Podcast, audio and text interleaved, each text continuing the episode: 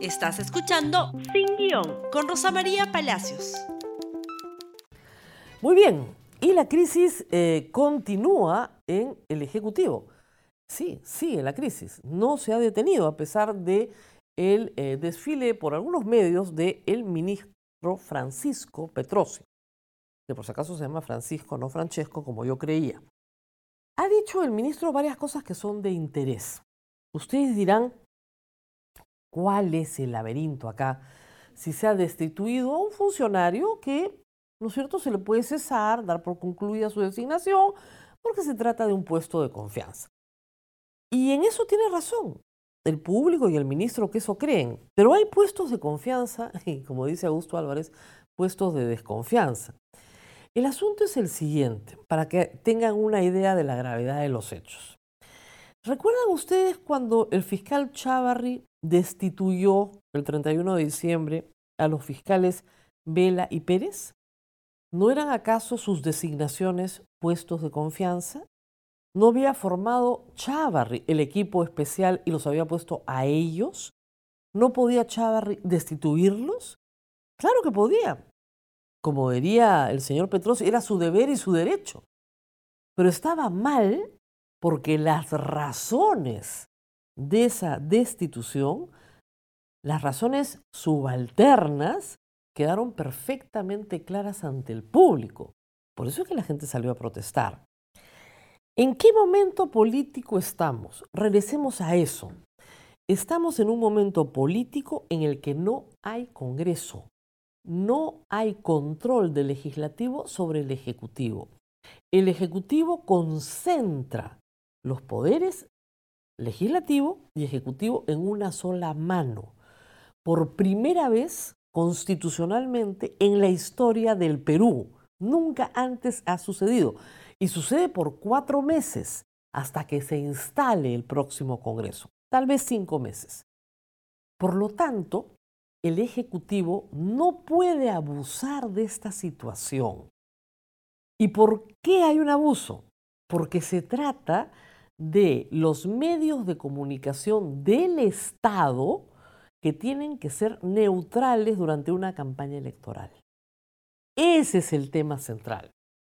Los medios de comunicación del Estado tienen que ser plurales, ofrecer una ventana a todas las fuerzas políticas y neutrales durante la etapa de la campaña electoral y durante el interregno parlamentario, porque no hay Congreso no hay quien fiscalice los actos de los ministros. No pueden abusar. El señor Hugo Coya no quiere volver a Canal 7, o sea, volverá con otro presidente en otras circunstancias y ojalá que lo haga porque ha hecho una muy buena labor. Y no se atrinchera, como ha dicho el señor ministro ayer. Yo he trabajado en América Televisión con Hugo Coya y cuando nos fueron votando a todos en el 2011, el día que votaron a la directora periodística que era Laura Puertas, Hugo Coya presentó su renuncia porque nunca se queda en un sitio donde no le han garantizado libertad. Y es evidente que las circunstancias actuales no le garantizan libertad.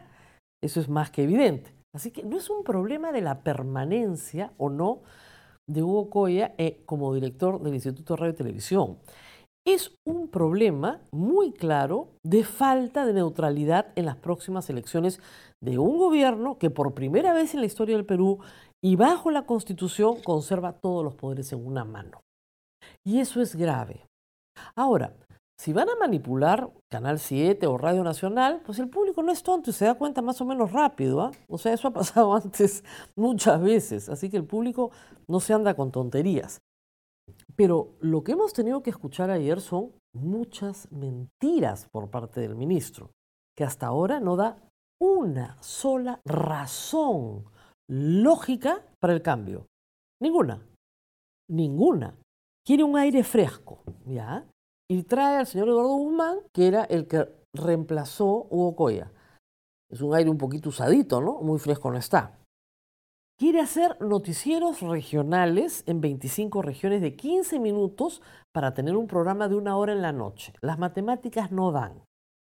No dan, pues si tenemos 25 regiones a 15 minutos por región, son seis horas de programación. No, le da la matemática. ¿Con qué presupuesto? Todo eso lo tiene que financiar el Estado. Va a armar sets de televisión en todo el Perú o en muchas regiones del Perú para noticieros de 15 minutos, cuando esas regiones ya están servidas, la idea de tener un canal nacional es justamente llevar la noticia del centro a la periferia, que no tiene otro servicio muchas veces que no sea ese. Y en los casos en que, digamos, la periferia está bien atendida porque tiene televisión local y radio local, no es necesario que el Estado entre con el mismo servicio, porque ya está entrando a nivel nacional. Es algo más o menos obvio, ¿no? Pero en fin, y ha continuado mintiendo el señor Petrosi porque ha dicho en innumerables oportunidades ayer que la salida del señor Coya está consensuada. Y como yo he explicado también, a nadie, ¿no es cierto?, con el que se, digamos, se discute una salida, se le dice, te vamos a destituir. Se le dice más bien, presenta tu renuncia. Según el señor Petrosi, ese fue el acuerdo con el señor Coya. Y que el 9 de diciembre, a su regreso, presentaría su renuncia. Ya, ese fue el consenso. ¿Y por qué lo destituye el día domingo? Por peruano. Dan por concluida, lo cesaron, lo votaron. En la administración pública, cuando te dan por concluido, es que tú no has renunciado. Y no has renunciado porque consideras que no has hecho nada incorrecto. Pero a su vez, cuando te dan por concluido, se presume que has hecho algo incorrecto y que por eso te están votando. Ese es el trato que dispensa el presidente de la República, Martín Vizcarra, a funcionarios de confianza que han mantenido a como dé lugar la pluralidad informativa y la neutralidad. Y el señor Petrosi va a seguir así, ahí. Anoche yo estuve en el programa de Jaime Chincha en RPP y me crucé en el pasillo con el señor Petrosi y le pregunté si iba a renunciar. Creo que es una pregunta que cualquier periodista le haría. Y es una pregunta que le había hecho ya Jaime Chincha. Y se fue al programa de Mávila Huertas y se quejó al aire. O sea, pataleta del señor ministro diciendo que yo me creía la presidenta del Perú. O sea, esa es la apreciación que tiene el ministro de Cultura por la libertad de prensa. No se le pueden hacer preguntas, le da pataleta en vivo. Y ese es el ministro de Cultura que nos tiene que garantizar que nos tiene que garantizar un proceso electoral donde los medios de comunicación del Estado sean plurales y neutrales frente a la campaña y que transmitan información relevante para que todos ustedes puedan tomar una decisión mejor.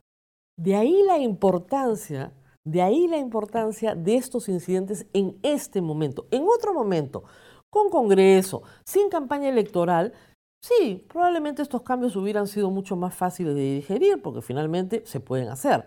Pero en este momento, con esta premura, y además cada vez se van añadiendo nuevos argumentos, porque pasamos de lo consensuado a que según el señor Petrosi, el sábado había una campaña psicosocial en redes contra él. Y en la noche, él manda el decreto, resolución en realidad, al presidente para que lo firme. Así, ¿y cómo apareció en el peruano de la mañana? Si recién la noche lo mandó el peruano, poco rara la historia, también no calza. Luego nos dijo que el señor Eduardo Guzmán venía conversando con él del proyecto de descentralización hace meses, meses, ¿no? Y el viernes aparecía el señor Eduardo Guzmán como jefe de prensa, director periodístico del canal Willax, presentado en la preventa a todos los trabajadores, a todos los periodistas, el viernes su cuento no calza. Acá ha habido una premura y una desesperación por sacar al señor Coya. ¿Por qué? Y si ustedes ven ahorita en las redes sociales hay una ofensiva troll muy divertida porque todos repiten lo mismo. No soy troll, pero no puede ser que el señor Coya saque a Mark Vito. Lo mismo que le dijeron a Hugo Coya cuando el señor Petrosi lo cita. Lo mismo que ahora, por supuesto, el señor Petrosi niega, ¿no? Porque jamás dije eso, jamás dije que habían envenenado al presidente, jamás dije que dos funcionarios, etcétera, etcétera, etcétera.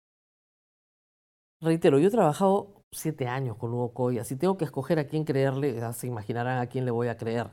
Y más aún con la pataleta de anoche en vivo. Por preguntarle lo que es legítimo. Oiga, ¿usted por qué no renuncia? Tarde o temprano, y se lo dije, tarde o temprano le va a tocar. Todo ministro tiene que renunciar tarde o temprano. Ya a estas alturas esperemos que sea más temprano que tarde, para que el gobierno le pueda garantizar a todas las fuerzas políticas y a la ciudadanía un proceso electoral neutral en el uso de los medios de comunicación del Estado. A eso todos tenemos derecho. Gracias por escuchar Sin Guión con Rosa María Palacios. Suscríbete para que disfrutes más contenidos.